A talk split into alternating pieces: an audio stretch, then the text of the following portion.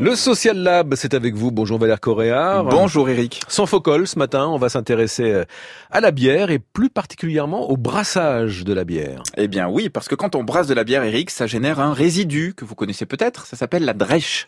Ben, on apprend quelque chose ce matin. Eh ben, ça commence bien, oui, c'est un bon début de journée. Alors, la drèche, en fait, c'est quand on brasse les céréales pour fabriquer de la bière ou un autre alcool, et il reste donc cette matière euh, solide après fermentation. Alors, pour certains brasseurs de grande taille, ou qui sont en zone rurale, c'est pas vraiment un souci parce qu'en fait, euh, ça peut être vendu. Ça sert notamment à nourrir des animaux. Voilà. La drèche, elle est en fait riche en fibres, en protéines et en minéraux, donc c'est très bon pour tous ces animaux. Mais vous l'avez compris, la solution de recyclage n'est pas accessible donc pour tous les brasseurs. Oui, d'autant qu'on voit de plus en plus de, de, brasseries artisanales se créer un peu partout en France. Oui, c'est vrai. Les chiffres de 2018 évoquent 1600 micro-brasseries sur le territoire, ce qui fait pas mal de drèches. Et au passage, un enjeu pour ces artisans qui doivent payer autour de 150 à 300 euros la tonne dans une ville comme Paris, par exemple, pour la recycler.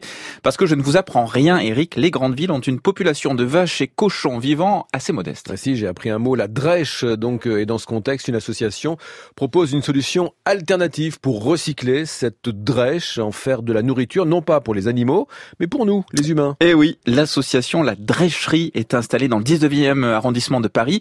Elle fédère un collectif d'artisans et elle recycle la drèche en pain ou en biscuit pour l'apéritif. Elsa Raverdi est cofondatrice de la drècherie. Alors nous, ce qu'on a mis en place, c'est euh, de, de, récupérer cette drèche. Comme en ville, il n'y a pas de cochon, il n'y a pas de vache, mais il y a des humains et la drèche est nourrissante. L'idée, c'est de récupérer cette drèche pour l'intégrer dans des, dans des produits alimentaires pour proposer aux, aux, urbains, aux citadins, des produits alimentaires qui sont fabriqués à, partir d'une ressource très locale.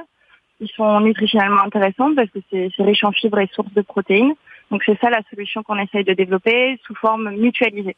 Voilà, alors un petit apéritif, il est bientôt 7 heures du matin, un dimanche, Eric. voilà, voilà des petits biscuits apéritifs euh, à base de drèche. Là, je vous ai donné euh, des biscuits euh, euh, poivrés, très exactement, avec des petites graines de, de sésame, parce que ça devient Patricia, du pain. Goûtez ça. Patricia. Bon, Valère m'en a fait goûter. Enfin, il était 5h30 du matin quand il m'en a fait goûter. Il m'a obligé à manger. Elle venait d'arriver.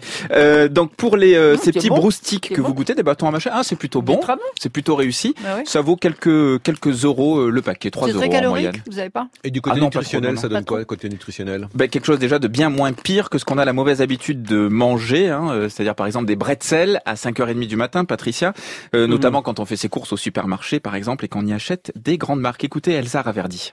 C'est un produit qui est riche en fibres, qui est euh, source de protéines, qui contient plus de protéines que, que les snacks qu'on trouve habituellement dans le commerce, qui est aussi beaucoup moins gras, qui est, on est sur des matières grasses euh, végétales, donc c'est de l'huile d'olive, euh, et aussi une teneur réduite en sel par rapport aux équivalents, par exemple des, des pretzels sticks. On est euh, sur une teneur fortement réduite en sel. Parce qu'il y a un parti pris aussi sur les goûts, sur les saveurs, donc il y a, il y a beaucoup d'épices qui sont intégrées, ce qui permet de réduire l'apport en sel. Voilà, moi je l'ai testé un peu autour de moi. Franchement, ça marche assez bien. Autour donc de 3 euros le paquet que vous pouvez acheter dans que votre quelques. chien l'aime bien? Il adore. Euh, dans quelques caves parisiennes, donc. Euh, Surtout ne jamais parler de son chien devant Patricia Martin. Euh, et sinon, c'est en ligne aussi que vous pouvez en acheter sur mycommunitybeer.com. On a bien compris que ça craque sous la dent. Merci Valère Correa. Un petit mot encore pour signaler que votre pure player l'infodurable.fr, ce média que vous dirigez, euh, vient de lancer une collecte sur KissKissBankBank pour développer votre rédaction en, en, région. Il est donc possible de vous soutenir dans cette démarche. Toutes les informations sont sur l'infodurable.fr et votre chronique en podcast sur Social Lab sur franceinter.fr.